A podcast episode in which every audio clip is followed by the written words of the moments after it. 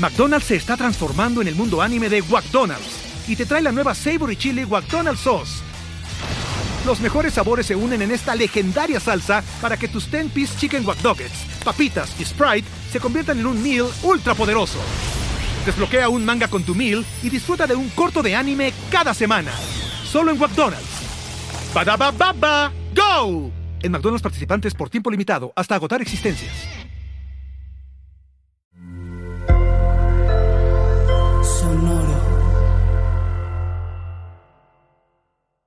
Paguroidea es la familia a la que pertenece el cangrejo ermitaño.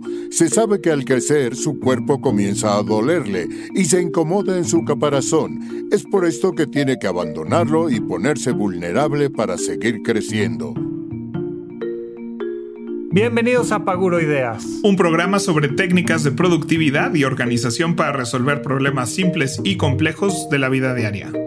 Mejora tu calidad de vida y tu salud mental. Yo soy Pepe Valdés. Yo soy Rafa López. Y el programa de hoy se trata de esos brincos que a veces tenemos que dar en la vida, que nos da mucho miedo, que nos tiemblan las rodillas, pero que del otro lado puede que nos espere una de las mejores satisfacciones de la vida. Sí, ¿y en qué gasté mi quincena? Vamos a platicar de un paracaídas que te puede ayudar un poquito con eso, que te puede abrir muchas puertas. Es algo sencillo que tiene mucho que ver con nuestro adulto challenge. Y el adulto challenge, yo no quiero spoilearlo, pero es hashtag adulto challenge y hashtag queremos que nos presumas algo en redes, así que nos vemos por ahí al final del programa. Disfruten el episodio, comenzamos con Paguro Ideas. Rafa, ¿alguna vez has renunciado? Ay, fíjate que me agarraste en curva. Nunca jamás en la vida. Porque entre otras cosas. Nunca en la vida. Nunca me he contratado tampoco. Nunca. ¿Cómo?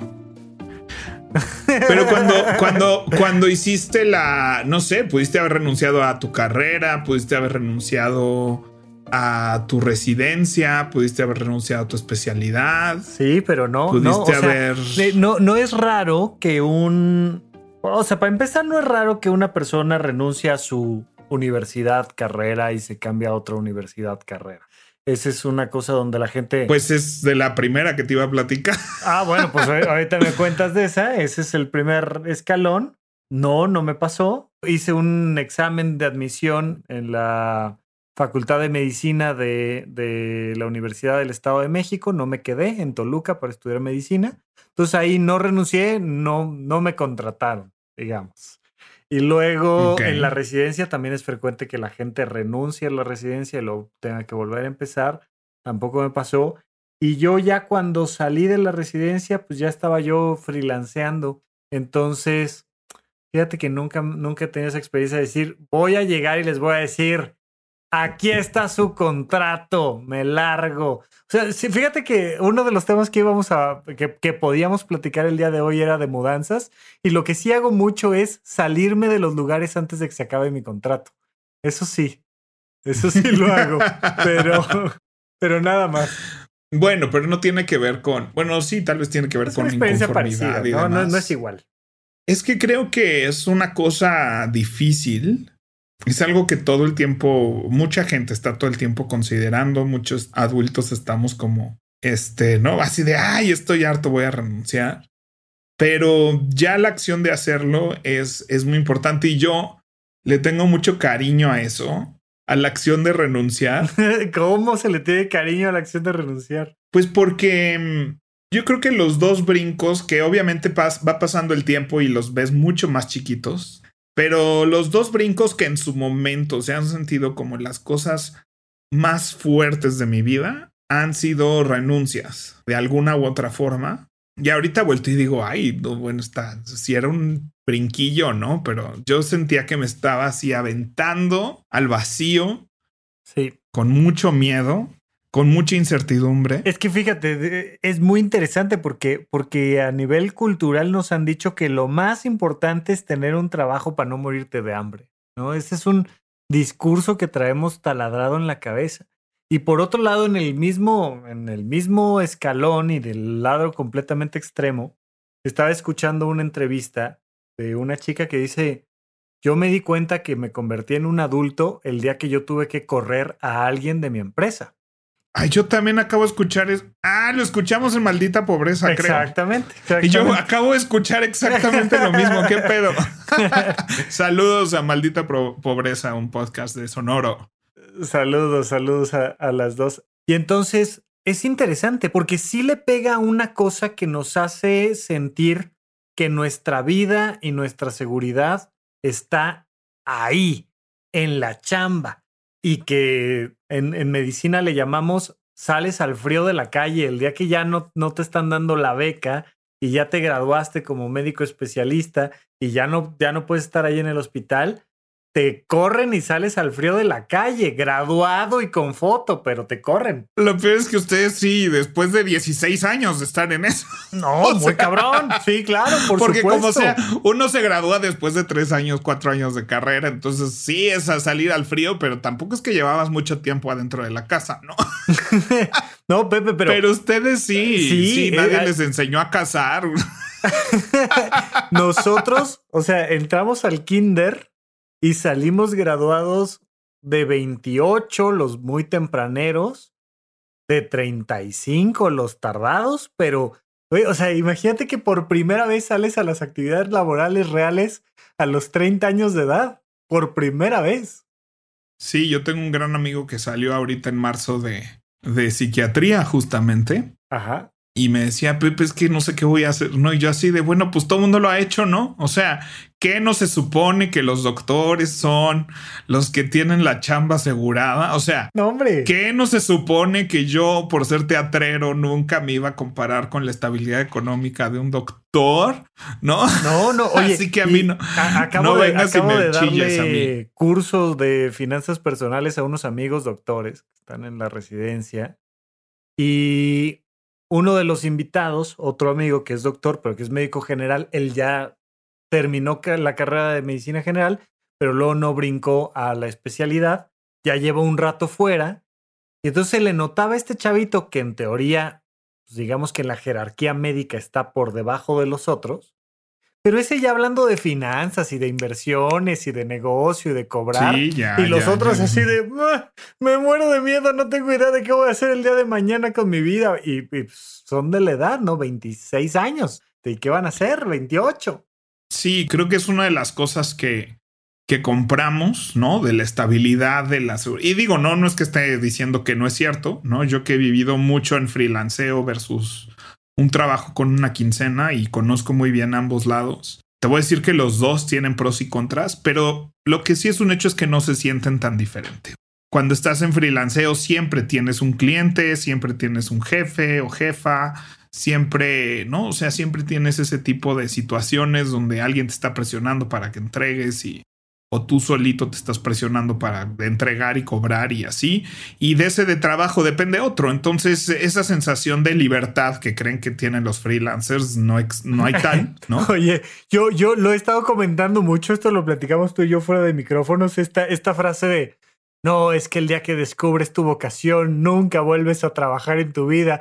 Oye, no sé si la gente sepa, pero estamos aquí tú y yo grabando en domingo 2 de la tarde, güey, porque la vocación y el llamado de la vocación, cabrón. Bueno, yo, yo, vaya, yo me dedico al teatro, Rafa. Y vaya, no hay carrera más así del estandarte de mi hobby es mi trabajo y no sé qué, y lo que me hace más feliz es lo que yo hago. Entonces nosotros sí, yo, una década entera iba por la vida con así de yo sí me dedico a lo que me hace feliz y mi pasión en la vida y pobres de aquellos que no se dedican a lo que aman como yo. Y el otro día vi un meme de igual compañeros teatreros de la carrera que decía, eso de que cuando tu hobby es tu trabajo no tienes que trabajar es un mito. Más bien, nunca vuelves a tener un hobby. Y ahora lo que amabas lo odias y todo lo padre que era de esa industria, ya le conoces sus peores cosas, conoces el peor, ¿no? Así de nada de que ahí está la felicidad. Claro. Ten una chamba que te dé de comer y además ten tu pasión y tu hobby, pero si los juntas nunca más volverás a disfrutar del hobby como antes. Oye, sí, ¿eh? hay, hay no lo comparto, pero hay mucha gente que dice, separa tu hobby, o sea, que tu hobby no esté contaminado por, es que es mi ingreso, es que sí, sí, es que sí es variable, es que sí es fijo y es que sí me causa deuda. ¡Ah!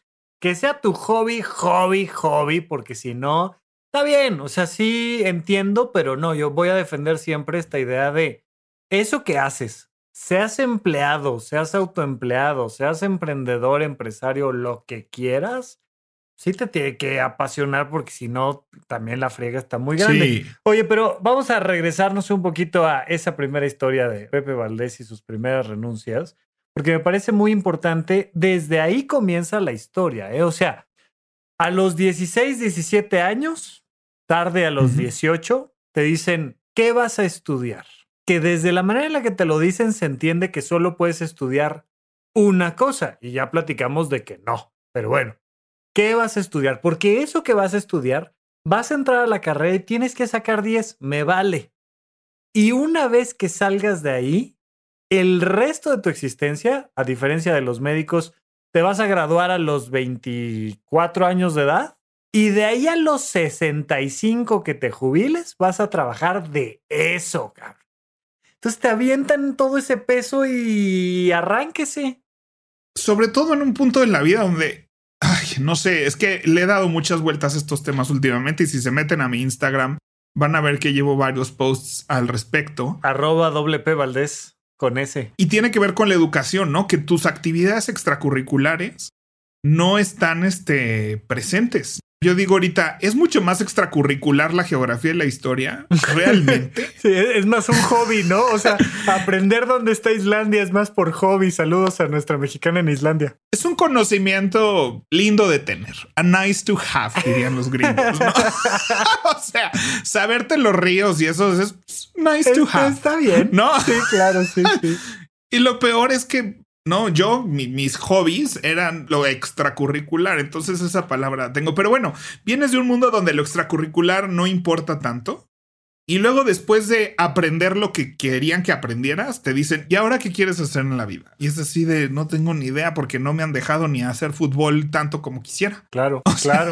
sí, sí, sí, Entonces, yo quería ir a clases de no sé qué y me decían que la escuela era primero y ahora me piden que diga que quiero hacer el resto de mi vida cuando ni siquiera me llevaron a las clases de lo que quería. Exacto.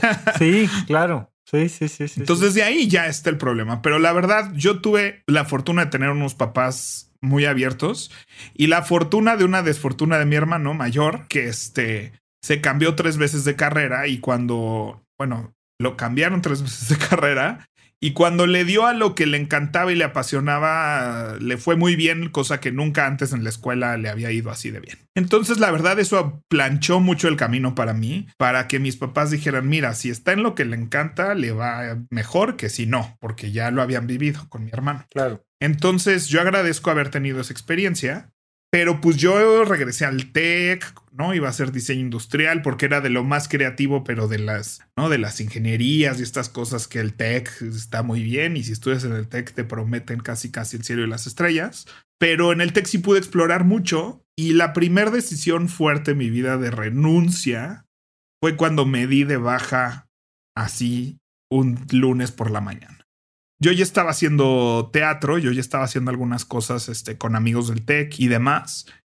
Había hecho un viaje a Nueva York que quería mucho porque me habían dado beca en el TEC, entonces este, mi papá le dije que sí, con, ese, con el ahorro de eso podía ir a, ver teatro a Nueva York. Me fui y regresé transformado. Estaba yo en ese dilema y en una peda con mi amiga teatrera Alicia Paola, que ahorita hace mucho teatro también, le digo mi madrina por esto. Me dijo, bueno, Pepe, ¿y si el teatro no es tu hobby y es tu carrera? Y es la primera persona que me plantea esto. Y me transformó esas frases, ¿no? Dije, pues sí, ¿verdad?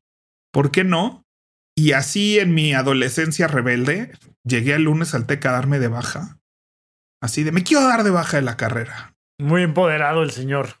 Muy empoderado yo. Y la renuncia no fue ahí, la renuncia fue porque me dijeron, muy bien, aquí dice que el señor Ramiro es el que paga tu colegiatura, ¿no? Así que el que tiene que venir a darte de baja, pues es esta persona, o por lo menos necesita venir cartas firmadas y demás. Me dan los formatos, todo. Y llego a casa, ¿no? Y llego en la noche a mi casa, así con la carta en la mano, a renunciar. Sí, ahí con quien tenías que renunciar más que con el que era con tu papá, ¿no? Era de, llegar con el patrón y decir, eh, ya no quiero estudiar esto. Entonces, digo, la verdad es que no fue ninguna sorpresa que me quería dedicar al teatro para mis papás, ¿no? No fue así de, ¿cómo? No es que lleves 10 años de tu vida escuchando teatro todos los días, ¿no? Claro, claro. Entonces, este, pues les pedí un año para encontrar esto y después, bueno, ya es otra larga historia de cómo saqué una beca y me fui a estudiar teatro. Y siempre he dicho que esa, esa había sido una de las decisiones más fuertes y contundentes que había que tomar en mi vida, porque dentro de mi entorno del privilegio y muchas otras cosas, pues salirme del TEC era renunciar a lo seguro, renunciar a lo que todo a la gente a mi alrededor estaba haciendo, lo que todos mis amigos, mis familiares, mis tíos, mis primos, este todo mundo apuntaba que ese es el camino a seguir. Y esa es la primera vez que fui en contra del sistema. Y fue de las cosas más increíbles de mi vida. Y agradezco mucho ese aprendizaje porque a partir de ese momento, ¿no? Y el otro momento que se compararía, aunque no fue una renuncia, fue cuando me salí del closet con mis papás y el decidir vivir mi homosexualidad abiertamente. La verdad es que te da un aprendizaje de que lo que tú quieres para ti es lo mejor para ti. Y yo siento que ahí estos dos ejemplos que planteas tienen un factor muy importante que es que realmente, realmente, o sea, si somos muy estrictos, el único riesgo que te estás jugando es social. Porque no es lo mismo a renunciar a tu trabajo donde eres director de área, tal, y de ahí pagas la colegiatura de tus tres hijos y tienes una hipoteca y no, o sea, esta es una renuncia que tiene otros factores, pero este, que podría parecer algo muy simple, se vuelve muchas veces el factor determinante, que es, ¿qué van a decir de mí? ¿Qué voy a decir yo de mí? Porque de repente pasé de ser un flamante estudiante del TEC de Monterrey a ser un niño que no está estudiando. O sea, claro. No, y eso estabas aplicando para payaso. O sea que todavía no era. Sí, sí, sí. Ni siquiera es que me salí del TEC para irme a estudiar teatro. No, no, Me salí del TEC cero. O sea, punto. Exacto. Pasas a nada, a ser aspirante a payaso. Y la otra es, pasas de ser alguien, entre comillas, normal a ser gay que no debería tener mayor implicación y que afortunadamente, al menos en la Ciudad de México, cada vez va siendo algo mucho más normalizado, pero sí es ese peso social de ahora ya no eres normal, ahora ya no eres el estudiante normal o el chico normal o y eso a veces pesa mucho más y me he topado con mucha gente que dice, "No, es que mis gastos, es que no sé qué y tal."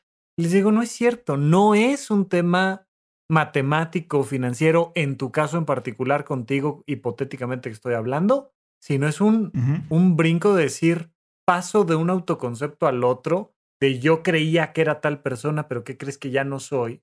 Y un poco lo dijiste hace ratito, muy a la pasada, pero como ahorita que dijiste, yo hago teatro y luego dijiste, bueno, hacía o hago o hacemos o hicimos o cómo está el asunto, porque te empieza a cambiar la forma en la que te entiendes tú a ti. Y la razón por la que traigo a colación esas dos experiencias, y les llamo renuncias porque es salirse de, de lo que en ese momento significaba estabilidad.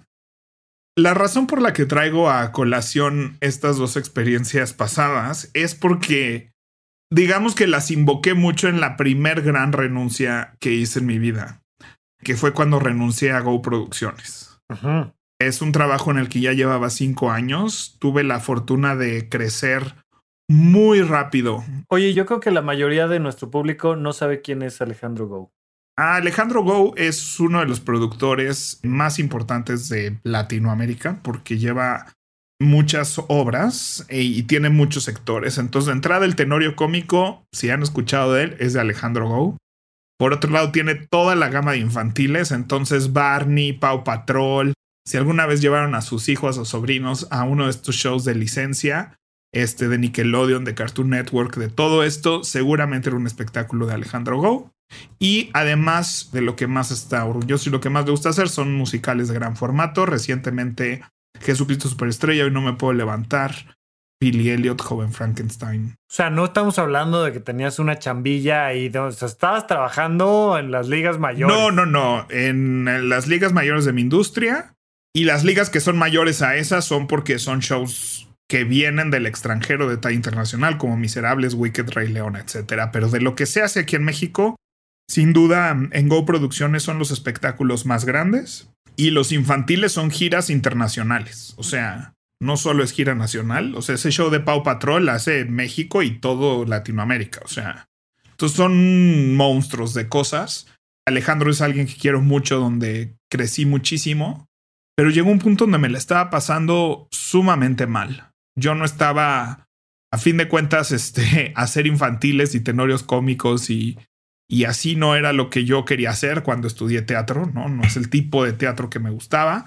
Pero pues ahí estaba la lana, que ni qué. Hubo producciones de los lugares que más empleos y dinero genera para la industria.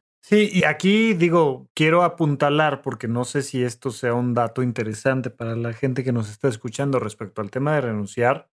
No era que tú ganaras un montón de lana, que tuvieras ahorradísima y que tuvieras súper, o sea, que tuvieras toda la estructura necesaria para decir, güey, o sea, ahora me largo de aquí, me voy a otra parte. O sea, son saltos de fe interesantes también, ¿no? Desde lo que arriesgabas. O sea, Sí, pero sí es el lugar donde. Vaya, es el, el, lugar donde mejor me han pagado en la vida. O sea, es una industria muy pequeña y sabes que estás renunciando a un lugar estable con no un super sueldo, pero sí el sueldo de los sueldos más grandes de tu industria. Sí, a eso me refiero precisamente a que no era a que tanto lo que te pagaban como lo que ibas a dejar de percibir era un trancazo muy fuerte cuando tuviste que tomar esa decisión. Sí, y saber que en el resto de la industria tal vez nunca iba a volver a cobrar eso. No así en una quincena.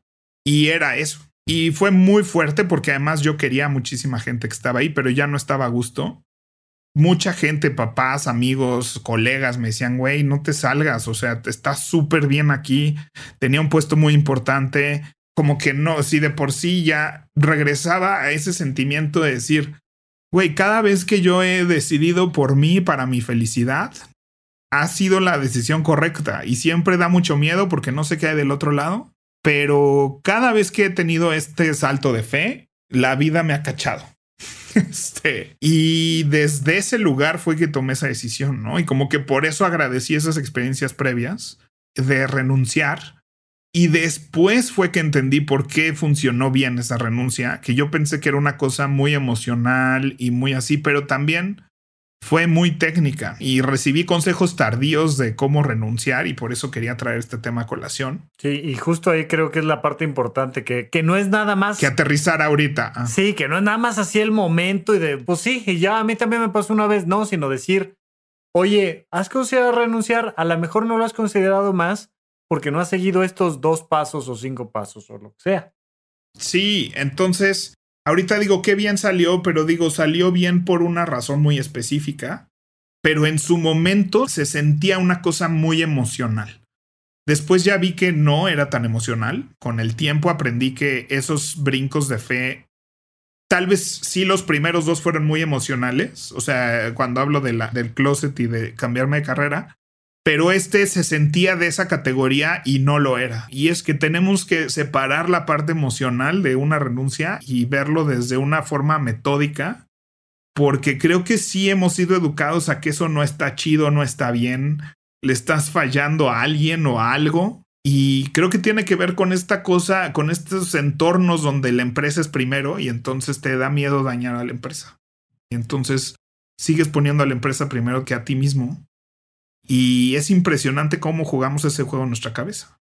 Sí, sí, sí, porque siempre es lo que te dicen, o sea, tienes que cumplir con tus papás, ¿no? Incluso los maestros en la primaria te dicen, tus papás tanto que se están esforzando para darte educación y tú que te brincaste la clase y te saliste a jugar fútbol. Y te cuentan ese discurso y luego es la universidad y es tu, entre comillas, futuro y luego es este, hay que ponerse la camiseta y tal, y, y hay que al final uno sabe que puede, uno, decepcionar gente y dos, meterse en broncas financieras muy reales. Entonces... Sí, es todas estas expresiones de ponte la camiseta y, o sea, ahorita en esta pandemia además le he dado muchísimas vueltas a estos temas y sí, tenemos muy conectado este tema de que le debemos a alguien nuestro éxito siempre. O sea, que lo que tenemos es gracias a alguien más. Nuestros papás y nuestros jefes y nuestros empleadores y demás. Y es como si lo que tú has hecho para merecer eso no está dentro de ese ecuación. Y, que, y que puede ser un malagradecido, ¿no? Decir, güey, sí. o sea, la vida, Dios, la vida, el cosmos, el gobierno, tus papás, lo que quieras, Go Producciones, te han dado esta estabilidad y le vas a dar la espalda a la vida, a tu familia, eh, renunciando.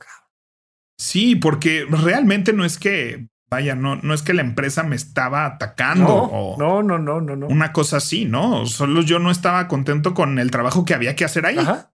Punto. O sea, para acabar pronto, ¿no? Oye, ¿por qué estás renunciando? Ah, pues porque me insultaron a mitad del pasillo. No. Oye, pues porque fíjate que son los más malditos de no. Simplemente ya no estoy a gusto.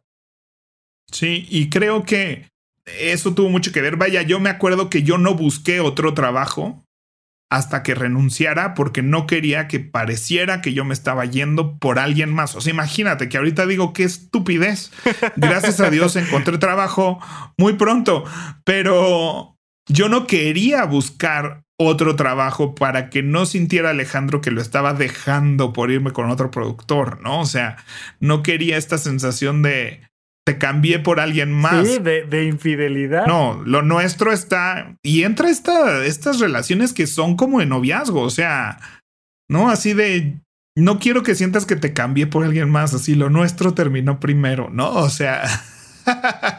Pero bueno, para aterrizarlo ya es un tema que le da muchas vueltas en estos silencios de pandemia.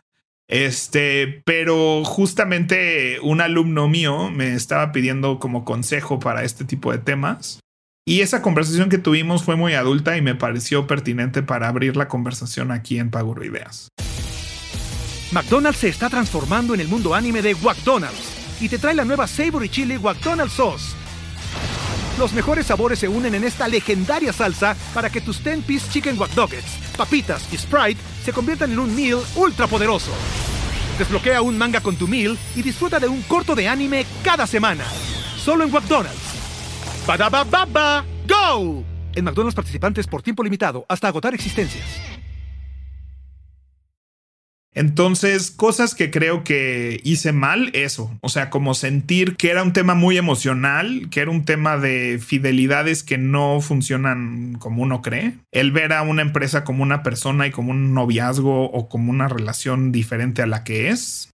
Y eso fue lo que hice mal. Que creo que estuvo bien, que yo fui claro y preciso antes de renunciar con las cosas que no me gustaba hacer fui claro, así de esto y esto y esto y esto y esto. Esto es lo que no me gusta estar aquí. Ok, y, y creo que ahí hay un primer paso muy importante porque la gente normalmente no lo tiene claro. Y estoy seguro que te ha pasado a ti, me ha pasado a mí, de repente decir, ay, o sea, lo estoy haciendo de malas y no le estoy echando ganas. Y sabes qué? Que debería en este momento de sentarme en la computadora, sacar esa chamba que tengo pendiente y ¿sabes qué? Ya sé que debería y no lo voy a hacer. Me voy a quedar a ver el techo, jugar videojuegos, salir a caminar, ir con otra persona y, y uno empieza a notar que hay un pleito, pero muchas veces uno no logra terminar de aterrizar. ¿Por qué no me estoy sintiendo cómodo, cómoda con esta persona, con esta empresa, con esta actividad? Y sí hay que darle la vuelta y sí hay que terminar de aterrizarlo, ¿no? De, de podértelo decir a ti frente al espejo, lo que no me está gustando es tal cosa, porque además hay esta frase mexicana que dice, luego, nada más cambias de diablo pero no te sales del infierno y entonces te metes a otra cosa donde te vuelves a topar con lo mismo que no te gustaba y no está padre. Y además, o sea, la renuncia no debería de ser este punto de hartazgo. O sea, aunque sí hubo esos puntos en Go Producciones donde llegué y así de me voy, ¿no? Y así, en medio de un pleito.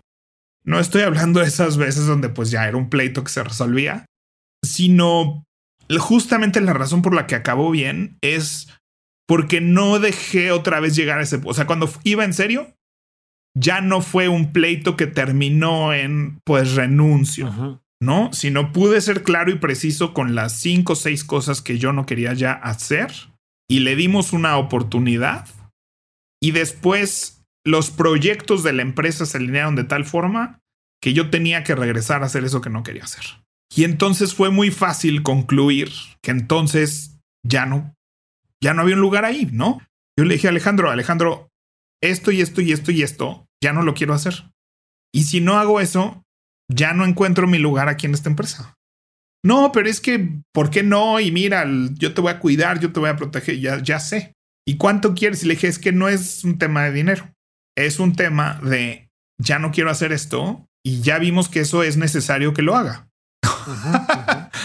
Para cómo funciona tu empresa y ya no quiero hacerlo. Fue un año de transición para salir y le dije, este es mi último año y vamos entregando poco a poco, vamos entregando la casa. Sí, además son proyectos muy particulares, ¿no? O sea, hay, empresas que te piden tres meses, hay, em, o sea, en Francia, por ejemplo, me he enterado de que por ley tienes que avisar tres meses antes de irte de una empresa. Es un montón de tiempo. No, pues acá también casi todos los contratos dice que tienes que avisar tres meses antes. Tres meses antes, uno, según yo, pero no sé, yo soy de otro mundo. Pues en contratos formales de teatro, por lo que se te invierte en ensayos, tienes que avisar con tres meses, pero a ti te pueden avisar con siete días. sí, no es justo, no es justo. Precioso. Pero bueno, entonces, paso uno, saber que ya no me está gustando de dónde estoy. Sí, y decirlo, porque puede ser sorpresa para tu jefe o jefa. O sea, sí puede ser una sorpresa. Claro oye, te siento inconforme, pero pues ya te digo, ah, ya, ya, ya, ya, ya, ¿no? Pero es así de, y creo que aplica para una relación, para muchas cosas, así de, oye, están pasando estas cuatro cosas que no me gustan, no estoy renunciando, nomás estoy diciendo que si estas cuatro cosas siguen pasando, voy a renunciar. Y si no pues, se puede que dejen de pasar, pues ni modo, no se puede que yo siga aquí y tan amigos como siempre. Exacto.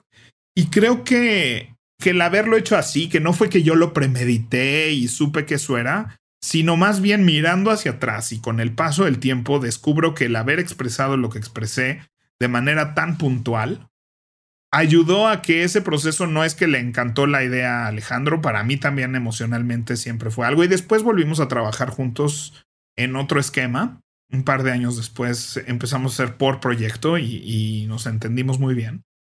Creo que eso es lo que hace que hasta la fecha hoy nos escribamos y la llevemos bien y, y vayamos a cosas juntos y cosas así. Entonces, no estoy diciendo que todas las relaciones van a acabar así, pero creo que muchas veces llegamos a la renuncia desde el hartazgo, desde el pleito, desde la explosión a algo que se estuvo acumulando. Ok.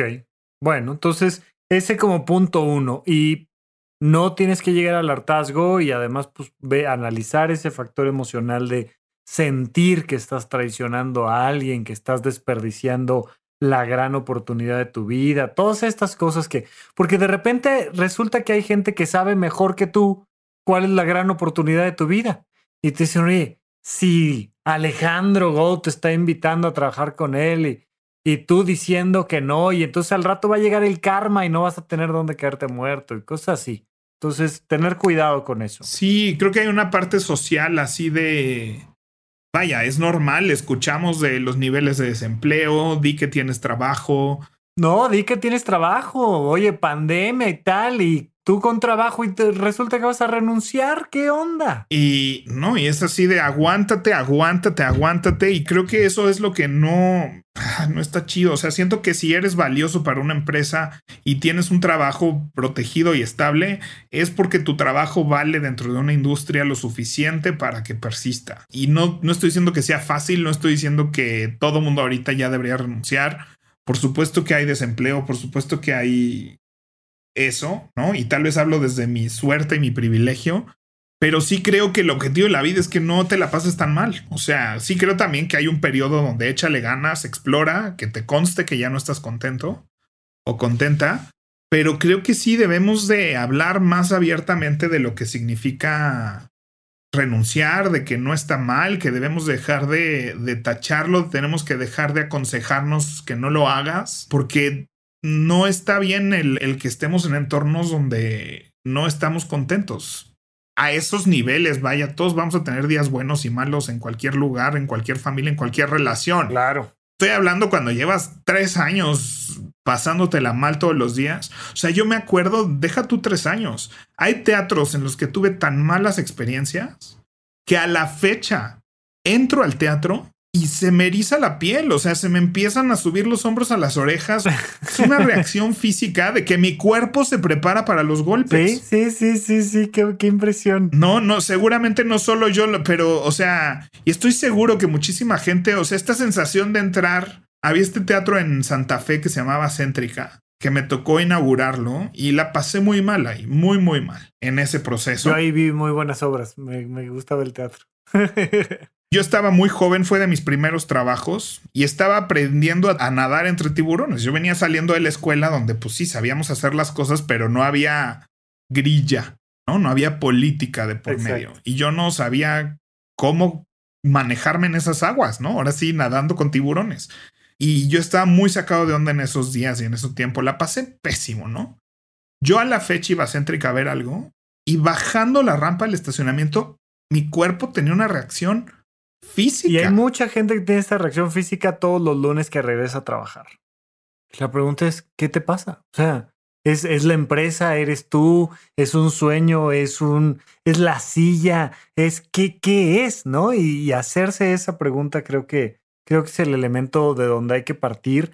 Y me gusta esta parte de decir, a ver, si tienes este trabajo, es porque puedes hacer otras cosas con la misma calidad en tu vida, ¿no? O sea, ten un poco de confianza en ti. ¿Cuál dirías tú que sería algún otro punto, aparte de decir, tenlo muy claro y puedo poderlo expresar en voz alta, decir, esto es lo que ya no me gusta de este trabajo? Y luego... Yo creo que, híjole, es que estoy redundando en lo mismo. O sea, creo que tienes que poderlo decir y poderlo decir en voz alta. Sin pelearte y sin reclamarlo y sin aventar tres piedras de por medio. Y por otro, vuelvo a lo mismo, o sea, comprarte que lo que tú tienes es gracias a ti, no gracias a que te dieran una oportunidad. No estoy diciendo que no hay que agradecer a la gente que nos da oportunidades, por supuesto que hay que agradecerlo, pero creemos que nosotros no tenemos el valor de eso. Y siento que eso viene desde el agradecimiento a tus papás por haber ido a una escuela, el agradecimiento a, ¿no? O sea, como que todo ha sido que, hay alguien más te dio la oportunidad. Y sí siento que muchísimas, muchísimas, muchísimas empresas se cuelgan de estos sentimientos para tenerte ahí. No, y yo, yo creo que podemos agregar otra cosa, mira, que, que tiene que ver con qué tanto sabemos tener una oportunidad nueva, explorar un nuevo ámbito, movernos hacia otra industria, porque también hay una cosa ahí muy curiosa que es que no te enseñan a conseguir el empleo, no te enseñan a emprender, no te enseñan a confiar en ti, no te enseñan ventas, no te enseñan a cobrar. Hay un montón de cosas que no te enseñan, entonces, uff, ya te dieron el trabajo. Fíjate que saliste de la universidad y fue la feria del empleo y te dieron la chamba porque eras el universitario y no estamos acostumbrados a, ok, y si consigo esto y si consigo aquello. Mira, cuando yo estaba estudiando medicina, empecé a hacer circo y ya que llevaba yo un ratito haciendo malabares, zancos, tela aérea, pantomima, stand-up, tal, tal, tal, en algún festival invité a, mi mamá que viera un poco mi chamba, ¿no? Y, le dije, vente, mira, va a ser acá no sé dónde, y nos contrató al grupo tal persona, y yo voy a hacer malabares ahí, tal. Entonces mi mamá fue y muy a su estilo, seria. Ah, qué gusto, ya te vine a ver. Bueno, pues ahí te quedas, bye, nos vemos en la casa luego, tal, listo años después, estaba hablando de 10 años después, me dijo, ese día me dio una sensación a mí como mamá muy particular, muy particular, porque dije, ya no lo puedo controlar. O sea, ya no le puedo decir yo a este squinkle que está estudiando medicina, ya no le puedo decir, pues no te doy dinero, porque ya lo vi que sabe treparse a una tarima y hacer malabares y, y me puedo ir a un semáforo a hacer malabares y sacar para comer ese día. No, no me da miedo, no me afecta. He cobrado por sacar fotografías, he cobrado por hacer circo, he cobrado por hacer teatro, he cobrado por hacer locución, he cobrado por dar consultorías, he cobrado por dar clases. Eso a mí me da mucha seguridad y confianza decir, ok, el día de mañana esto que estoy haciendo no da, pues no es que vaya a estar fácil o que vaya a estar padre o que vaya a ser deseable, pero algo sé moverme para obtener el recurso. Y creo que ahí es una de las cosas que he visto yo que enseñan mucho. Hay, hay talleres completos de cómo sí conseguir el empleo. Y hay recomendaciones tan sencillas como antes de entrar a la entrevista de trabajo, párate en postura de Superman cinco minutos. Así de fácil. Y estadísticamente te cambia la probabilidad. Porque tienes una técnica, porque tu currículum viene armado de cierta manera, porque tienes una cartera de trabajo más amplia, tienes un portafolio más grande, yo qué sé qué, pero de repente tener la, la, conciencia de que tenemos, aunque tengamos un muy buen trabajo estable y que sea el de nuestros sueños, tenemos que estar pensando en bueno, ¿y qué más? ¿Y cómo le haría? ¿Y, cómo me presentaría? ¿Cómo me vendería? Creo que ese también es otro factor. Claro, por supuesto. Y creo que, digo, tal vez hablo desde mi poca experiencia, porque no es que haya trabajado en 50 mil empresas y desconozco más el mundo ejecutivo, pero es muy difícil. A mí que me tocaba hacer las nóminas enteras de, de un espectáculo, ahí también llegaba a una conclusión donde es muy difícil que dentro de esta empresa, de este tamaño, de esta industria, alguien crezca y duplique su sueldo en 10 años. No va a dar para eso. O sea, porque la economía no da, porque el módulo de negocio, el modelo de negocio de esta empresa no da. Entonces, esta sensación de que si le echo ganas, crezco y no sé qué, no estoy diciendo que crezca y gana mejor y crece en una empresa, pero siento que hoy en día, además, con tanto emprendimiento, es mucho más factible que crezcas cambiándote de empresa Sí, o combinando cosas. Que siguiendo un camino en la misma, ¿no? Y combinando una segunda cosa, una tercera, y la que ya no te hace feliz, no te deja, pues la vas dejando y vas creando estos pequeños colchones. Creo que ahora tener algo es mucho más sencillo que antes, o sea, en pandemia, pues, o sea, mi industria se deshizo y, y, tenemos la posibilidad de emprender, de hacer nuevas cosas y demás más que antes. Y creo que son cosas que la generación de arriba no tuvo, no vivió, pero también la generación de arriba le alcanzaba con su trabajo 9 a 5 para comprarse una casa y salir de vacaciones y tener seis hijos, ¿no? Y pagarle su escuela. Eso fue la generación de arriba.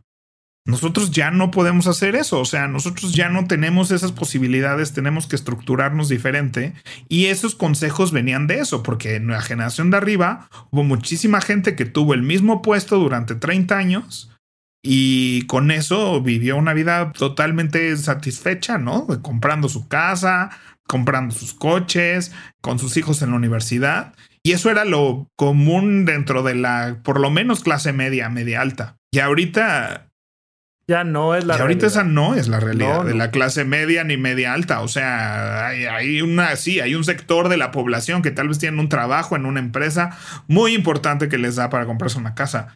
Pero esa no es la realidad de la, de la población.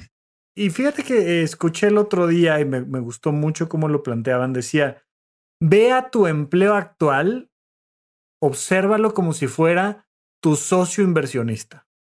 Alguien que te dice, yo te voy a dar durante seis meses esta lana para que le vayas invirtiendo a tu emprendimiento, ¿no? Y cambiar como esta idea de, no, tienes que llegar a cortarle la corbata al jefe y a tirarle el café en el escritorio. no, no, no, no, no, no. O sea, no tienes por qué romper relación ni tienes por qué hacer el brinco de golpe de un momento a otro.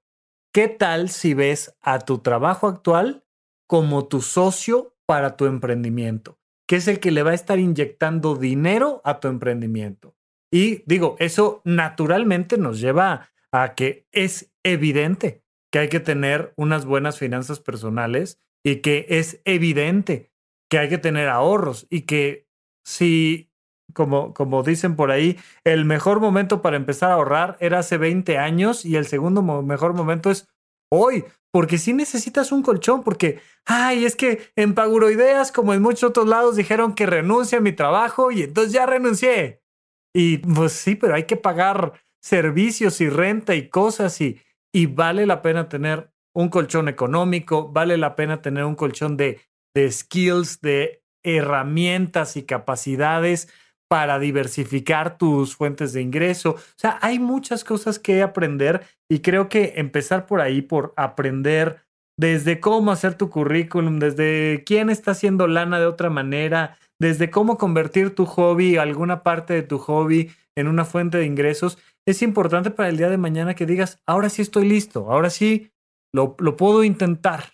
Es que ahí no sé, Rafa. O sea, sí, pero hay trabajos en los que no te va a dar para hacer un ahorro. Y, creo que por eso tienes que aprender a, hacerte de otras cosas este, simultáneamente para que entiendas que no es para que pierdas esta sensación de que solo de ahí voy a generar dinero o es la única forma de, de generar dinero.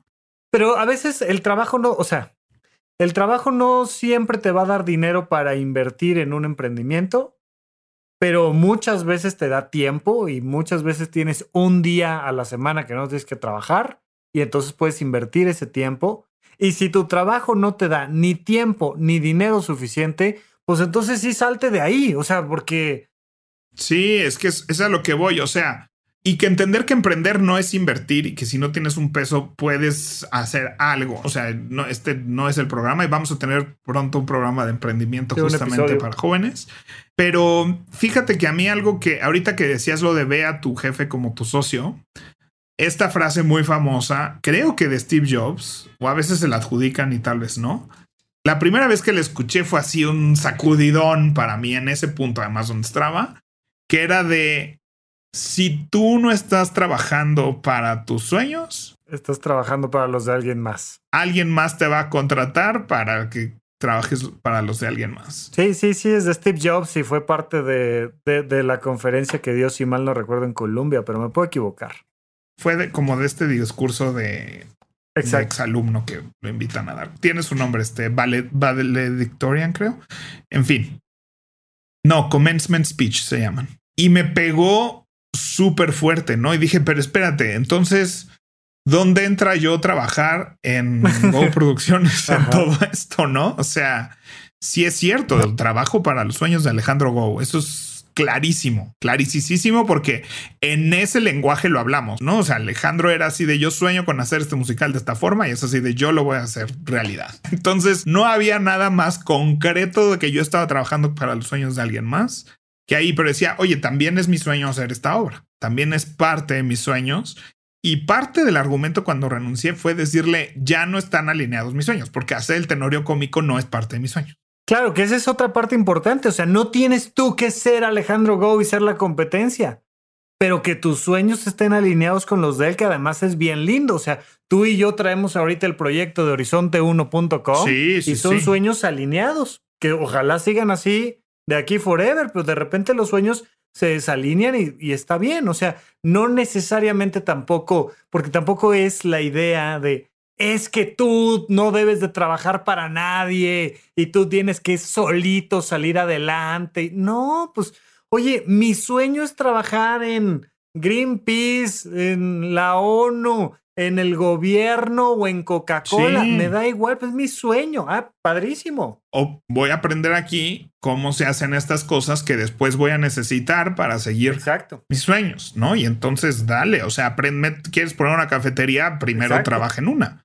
Y estás trabajando para alguien, pero estás trabajando en tus sueños. Y creo que ese entendimiento de que estar trabajando en una empresa, que alguien te esté pagando tu quincena, puede ser parte de tus sueños, pero tienes que estarte cuestionando eso porque sí hay un status quo, sí hay un default social que muchas veces nos está impidiendo realmente dar esos brincos, que no estoy diciendo que todo el tiempo tengamos que estar renunciando en el momento que nos enojamos de algo, pero creo que sí son necesarios en ciertos puntos de la vida. Sí, pero sí definitivamente en la medida de tus posibilidades hay que tener ahorros porque sí cambia Cambia la vida con ahorros que sin ahorros, cambia la vida con deudas que sin deudas. O sea, eso sí. Y al mismo tiempo, y volviendo al factor emocional, cambia la vida rodeado de personas que te puedan ayudar. No necesariamente me refiero a que todo el mundo a tu alrededor deba de confiar en ti, creer en el mismo sueño que tú. No, pero a veces con que te ayuden con algo físico, práctico, económico, de repente tener una red de resiliencia, que es el nombre técnico de esto, decir, tengo en quién caer, o sea, también ayuda el no sentirse solito y a veces es hasta la misma familia, te sientas a platicar con la familia y decirles, oigan, voy a renunciar y van a ser unos meses difíciles y que te digan, va, entonces le entramos y nos sentamos a platicar de qué va a cambiar un rato y cómo y cómo podemos también generar por otros lados o también es importante contar con, con la gente para ello. Muy bien, creo que podemos concluir ahí este bonito tema. Cuéntenos ustedes si alguna vez han tenido que hacer una renuncia difícil o fácil. Creo que las dos importan en esto, en nuestras redes. Y vamos a en qué gastamos nuestras quincenas, hablando de tirar el dinero. Pepe Valdés, ¿en qué gastaste tu quincena en esta ocasión? Pues ando muy ahorrativo, pero sí compré algo que me tiene muy, muy, muy contento. Un tripié nuevo. Tenía uno que compré hace mucho, lo compré en Best Buy, que en paz descanse. Ay, sí siento feo todavía que no existe Best Buy. Ellos sí eran dueños de mis quincenas, para que veas. Pero compré un tripié azul de aluminio de la marca Newer, que es muy de estos temas en Amazon. Que han de saber que es el color favorito de Pepe. Por si no saben y no han visto mis redes, ni mis videos, ni mi ropa, ni mis cosas. Tiendo a comprar puras cosas azules. Y entonces cuando vi este tripié azul, quería un tripié que estuviera lo suficientemente alto para grabar mis videitos de Instagram. Llevo dos semanas usándolo y le tengo mucho cariño. Me lo llevé a Starbucks hoy a, a grabar como lleno mi agenda, que lo subo todos los domingos. Y muy contento. Entonces... ¿Y para qué lo usas? O sea, ¿cuál es la idea? Bueno, ahorita que ya saben que me dedicaba al teatro y que el teatro desapareció, pues llevo todo este año y Paguruidea es el resultado de esa exploración de crear contenidos de valor en temas de productividad y organización. Y decidí que mi Instagram, nunca fui como muy fan del Instagram. Nos falta hablar de, tendríamos que hablar de Instagram, Rafa, y de todas las cosas emocionales que ahí suceden. Ok. Pero era como me, ¿no? Y decidí a partir de este año que Instagram iba a ser un gran anuncio de Pepe Valdés.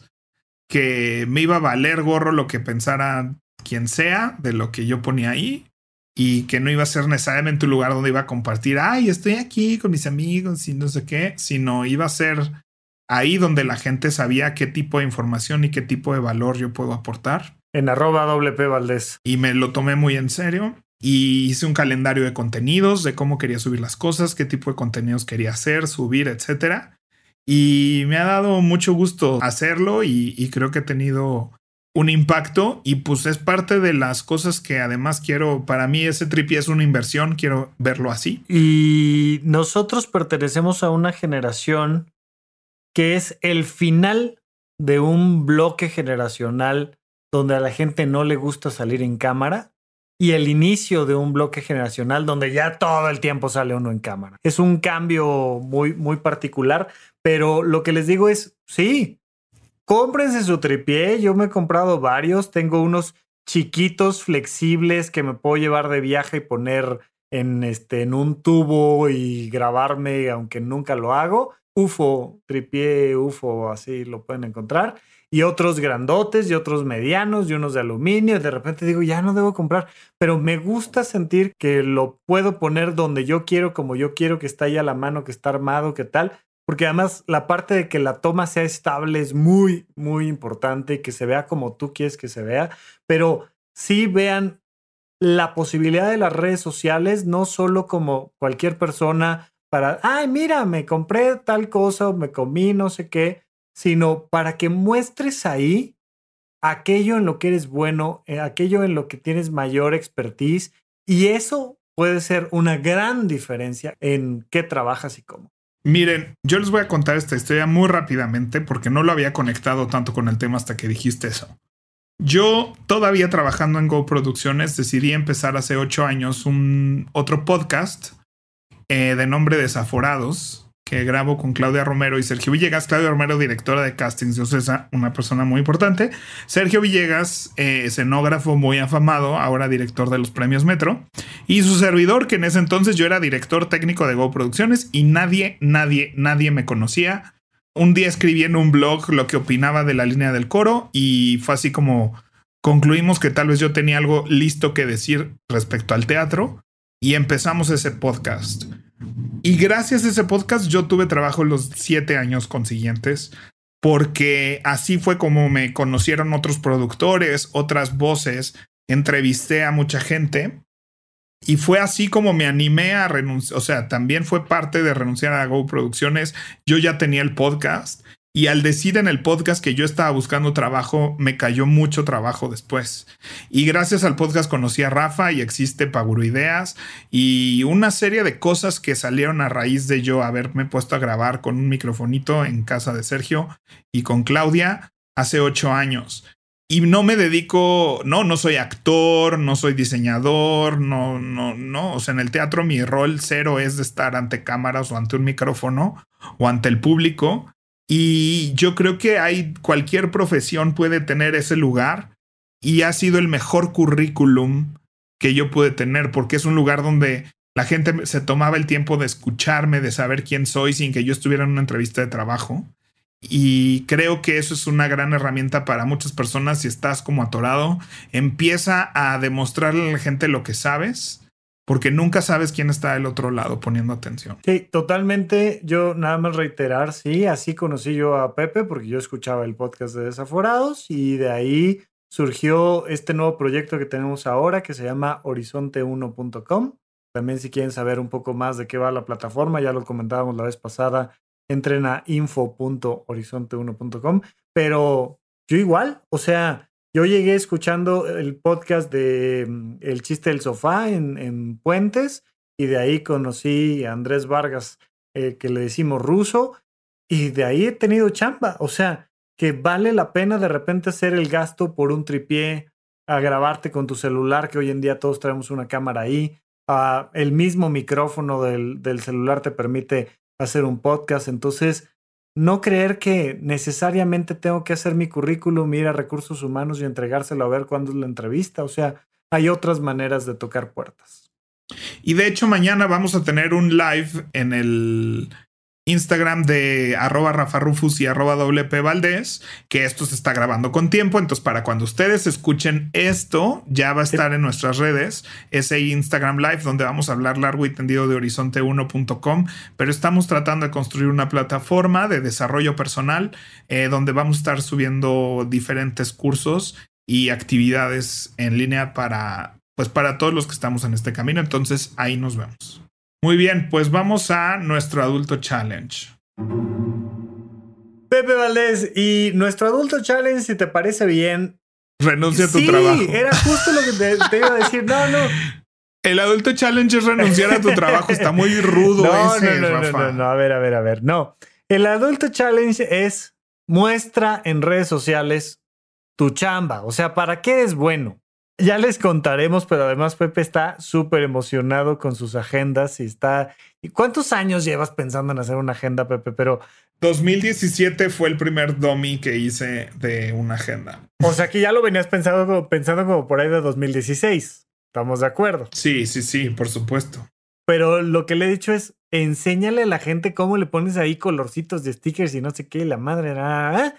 Porque de repente uno ve a un jugador de fútbol haciendo bien su chamba y le dan a uno ganas de jugar fútbol, ve a un gimnasta haciendo bien su chamba y le dan ganas, ve a un teatrero haciendo su chamba y le dan ganas, pero hay, o sea, cualquier trabajo que hagas, si lo muestras y dices, mira, esta es mi hoja de Excel y aquí hago esto con Excel, o esta es mi clase, yo soy aquí dando clase, o yo reseño libros, yo qué sé qué, pero que subas algo de eso que te distingue, a tus redes sociales y nos lo mandes. Nos pones ahí en tus historias y le pones ahí arroba Rafa Rufus con doble R en medio, arroba doble P Valdés. Yo creo que podría ser un buen adulto challenge.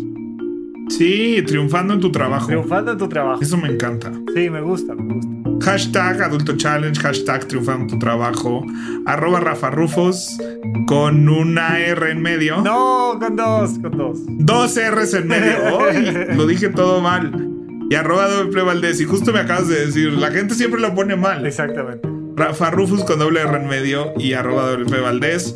Hashtag Adulto Challenge. Hashtag triunfando en mi trabajo. Y pues ya, nos vemos la próxima semana. No se les olvide dejarnos una reseña y seguimos platicando con ustedes aquí en Ideas. Gracias, Pepe. Gracias, Rafa. Bye bye.